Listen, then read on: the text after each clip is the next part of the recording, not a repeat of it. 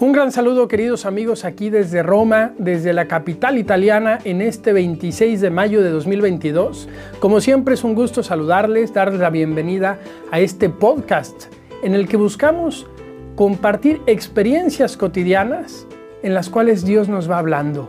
Porque no cabe duda que Dios nos habla a todos de mil maneras todos los días. Y no nos habla de formas sobrenaturales.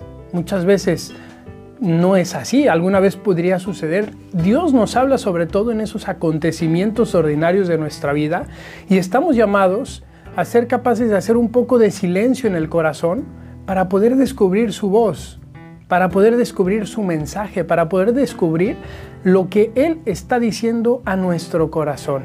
Y ese es el objetivo de estas reflexiones, compartirles un poco algunas de estas experiencias de vida que después uno va sacando una reflexión, una moraleja, pero invitándoles a que también cada uno de ustedes se vuelva de alguna manera experto en ese saber descubrir, descubrir la voz de Dios en su propia vida, a través de esos sucesos tan ordinarios, pero que pueden ser extraordinarios si sabemos descubrir la voz de Dios.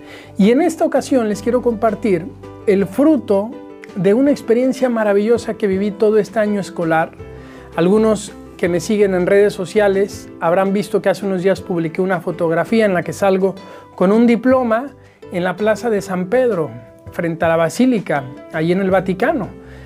Es el diploma que recibí al término del curso de praxis formativa organizado por la Congregación para el Clero. Para los que no saben, el Papa Francisco como todos los papas de la historia, no trabaja sola, sino que tiene a su lado un grupo de personas, de cardenales, de hombres y también de mujeres, que no son cardenales, pero laicas comprometidas, que se dedican también a la evangelización y que de alguna manera junto con el Papa forman el gobierno de la Iglesia Universal.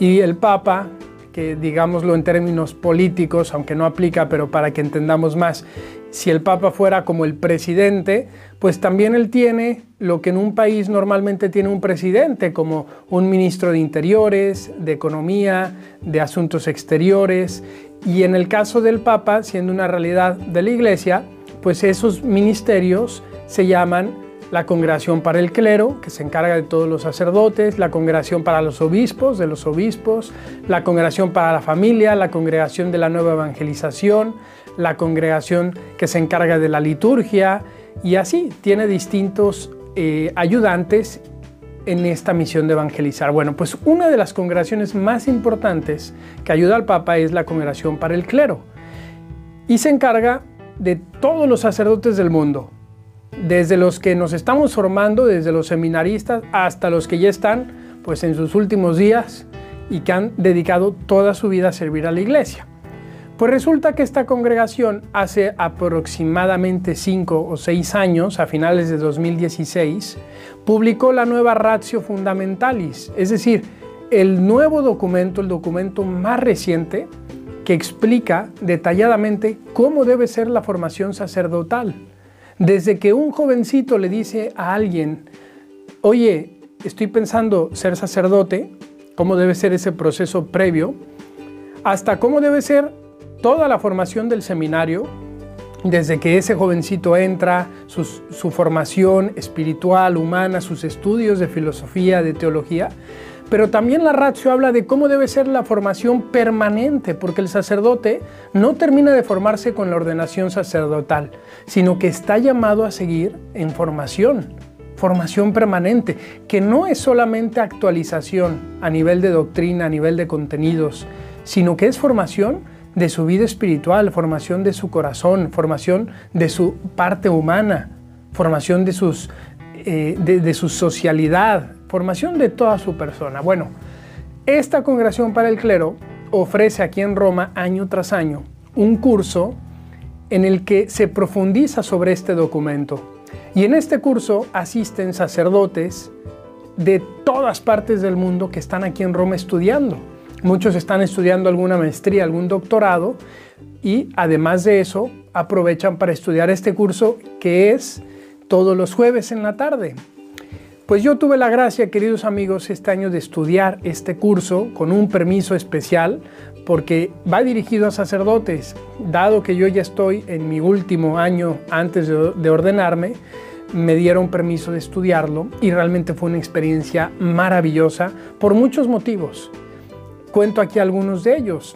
Por ejemplo, conocer, tratar con sacerdotes de tantos lugares del mundo, había de países ah, obviamente pues latinoamericanos, con los cuales obviamente siempre haces clic tú como mexicano, países como Costa Rica, Colombia, etcétera, pero también había mucho europeo de Francia, italiano obviamente, muchos de ellos que ya son formadores incluso en seminarios y que están tomando este curso para especializarse más en cómo ser formadores. Habían sacerdotes de la India, sacerdotes de Corea, realmente de muchos, de muchos países y el diálogo que uno va teniendo con ellos, conociendo sus realidades, conociendo cómo ha sido la formación en sus países, en sus seminarios, era realmente muy enriquecedor. Otro elemento que me enriqueció mucho fue, pues cada semana escuchar una charla de alguien distinto. La Congregación para el Clero invitaba a sacerdotes, a religiosas de distintos lugares, de distintas procedencias a darnos temas, los temas que correspondían. Y era muy enriquecedor porque veías un poco pues todos los colores que hay en la iglesia, todas las maneras de pensar que son muy válidas. No todos tenemos que pensar igual dentro del ser iglesia, dentro del ser católico, dentro del, tema de la formación sacerdotal, pueden haber quienes se inclinan más hacia un lado y luego los que se inclinan más hacia otro. Y no porque ellos, es decir, un grupo, no piense como yo ya son malos. No, es una riqueza, me complementa, tengo algo que aprender de ellos. Y eso fue muy enriquecedor porque íbamos viendo distintas maneras de pensar, distintas maneras de afrontar un tema dentro del estar dentro de la iglesia, por así decirlo. Y la última cosa que les quería compartir, porque ya saben que si yo sigo me puedo enrollar y hacer de esto en lugar de un podcast breve, como me gusta hacerlos, pues casi una misa entera, es la experiencia del último día en la que fue apenas el jueves pasado, en la que tuvimos la entrega de reconocimientos. Y además estuvo con nosotros el prefecto de la Congregación para el Clero, es decir, el secretario del Papa, eh, el encargado que pone el Papa a nivel mundial para esta área que es la formación sacerdotal y que es Monseñor Lázaro Yu Heun-sik, no sé si se pronuncia así, él es coreano, de Corea del Sur, y entró en funciones hace apenas un año, eh, y él es el encargado, digámoslo así, de todos los sacerdotes del mundo. Y él estuvo ahí para darnos los reconocimientos y también para darnos una reflexión final de cierre de todo este curso. Y realmente pues fue muy interesante escuchar lo que él, como encargado de todos los sacerdotes del mundo, nos decía a nosotros que estábamos ahí tomando este curso. Realmente yo me siento privilegiado de esta experiencia. Y al final de la ceremonia hubo espacio también para preguntas. Y un compañero sacerdote que estaba ahí le preguntó, Monseñor, ¿qué consejo nos daría a nosotros como sacerdotes que ya estamos terminando este curso y que pues muchos ya ahora se van a su misión, muchos se quedan a seguir estudiando, otros son ya formadores o van a ser formadores. Y este buen hombre se quedó pensando unos segundos y después respondió lo siguiente. Fíjense qué respuesta nos dio el encargado de todos los sacerdotes del mundo. Y nos dijo, como consejo les doy, disciplina a la hora de dormir. Sacerdote que se duerme temprano, se levanta temprano, reza, reza bien y mantiene el fervor. Realmente, queridos amigos, me impresionó muchísimo que este hombre, que es el encargado de todos los sacerdotes del mundo, diera como último consejo, como la herencia hacia los que hemos tomado este curso, a, sus, a los sacerdotes, el ser disciplinados en la hora de dormir. E incluso bajó más detalles. Dijo, pues es que, ¿qué pasa cuando un sacerdote no se duerme a buena hora? Pues, ¿qué está haciendo? ¿Qué riesgos hay con el uso del Internet, de los medios de comunicación? Y realmente me impresionó ver el realismo tan grande de este hombre. Uno hubiera esperado una respuesta más elevada, ¿no? De, pues sean santos, sean hombres de oración. Todo eso desde luego está. Todo eso se dijo desde luego durante todo el curso, pero me impresionó que este último consejo fuera tan humano. Y reflexionando sobre esto, pues me doy cuenta de que así es, porque al final la gracia se construye sobre la naturaleza. Y si nuestra naturaleza está batallando con algo humano, la gracia no podrá actuar. La gracia no podrá hacer lo que está llamada, lo que quiere hacer en nosotros y a través de nosotros en los demás. Así que, pues esta fue la última gracia que tuve en este curso de praxis formativa. Ya ha terminado, fue todo un año ir los jueves al Vaticano. Yo, yo llegaba más o menos 45 minutos antes y me ponía a rezar el rosario ahí en la Plaza de San Pedro. Realmente muy bonito rezar cada jueves mi rosario ahí, mirando esa basílica tan imponente, tan hermosa.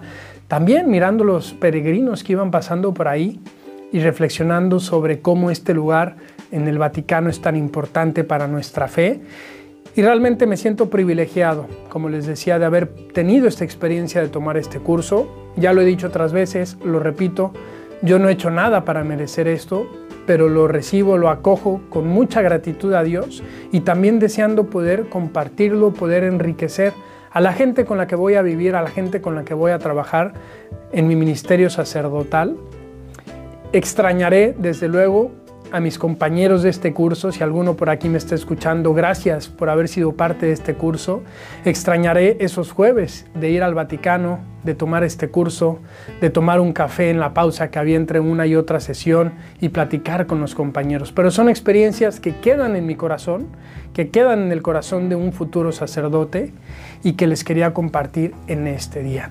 Gracias por escuchar, queridos amigos. Les mando un saludo aquí desde Roma. Que Dios les bendiga mucho y cuenten con mis oraciones.